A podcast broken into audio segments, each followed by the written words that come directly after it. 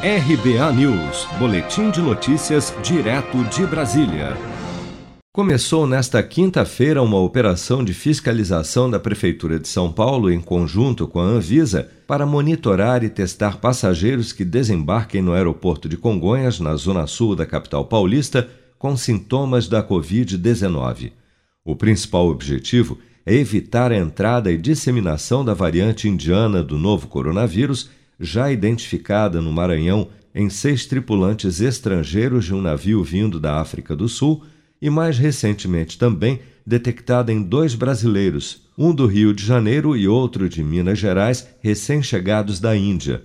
No caso dos brasileiros, os passageiros ainda fizeram conexão no aeroporto de Guarulhos, o maior do país, que também instalou barreiras sanitárias para a identificação de casos suspeitos de contaminação pela nova cepa do vírus.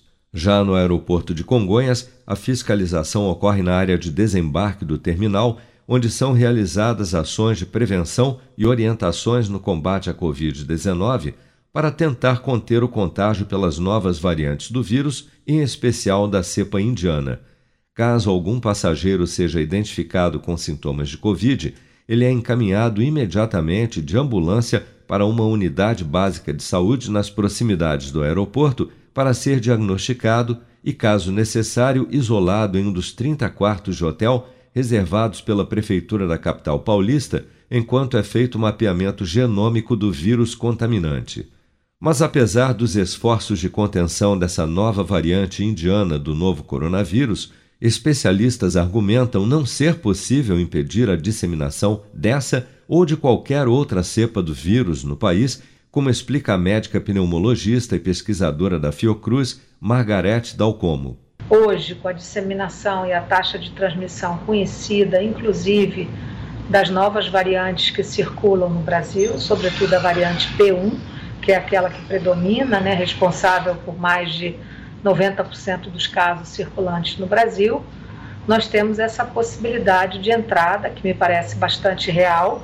Eu creio que sim, que a variante indiana, infelizmente, terá entrado no Brasil, dado ao fato de que as medidas hoje é, recomendadas, né, tanto pelo Estado do Maranhão, quanto pelos demais estados, quanto pela busca e o controle epidemiológico, estão corretas, mas talvez elas estejam tardias em relação àquilo que nós anunciávamos, considerando que não houve fechamento de voos, não houve controle de fronteiras terrestres no Brasil, e nós sabemos que na Argentina há casos já detectados há vários dias.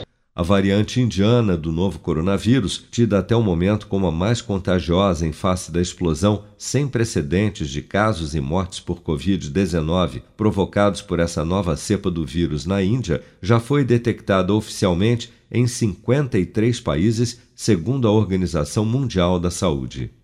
Seja para conquistar sonhos ou estar seguro em caso de imprevistos, conte com a poupança do Sicredi. A gente trabalha para cuidar de você, da sua família e proteger as suas conquistas. Se puder, comece a poupar hoje mesmo. Procure a agência Sicredi mais próxima e abra sua poupança. Sicredi, gente que coopera cresce. Com produção de Bárbara Couto, de Brasília, Flávio Carpes.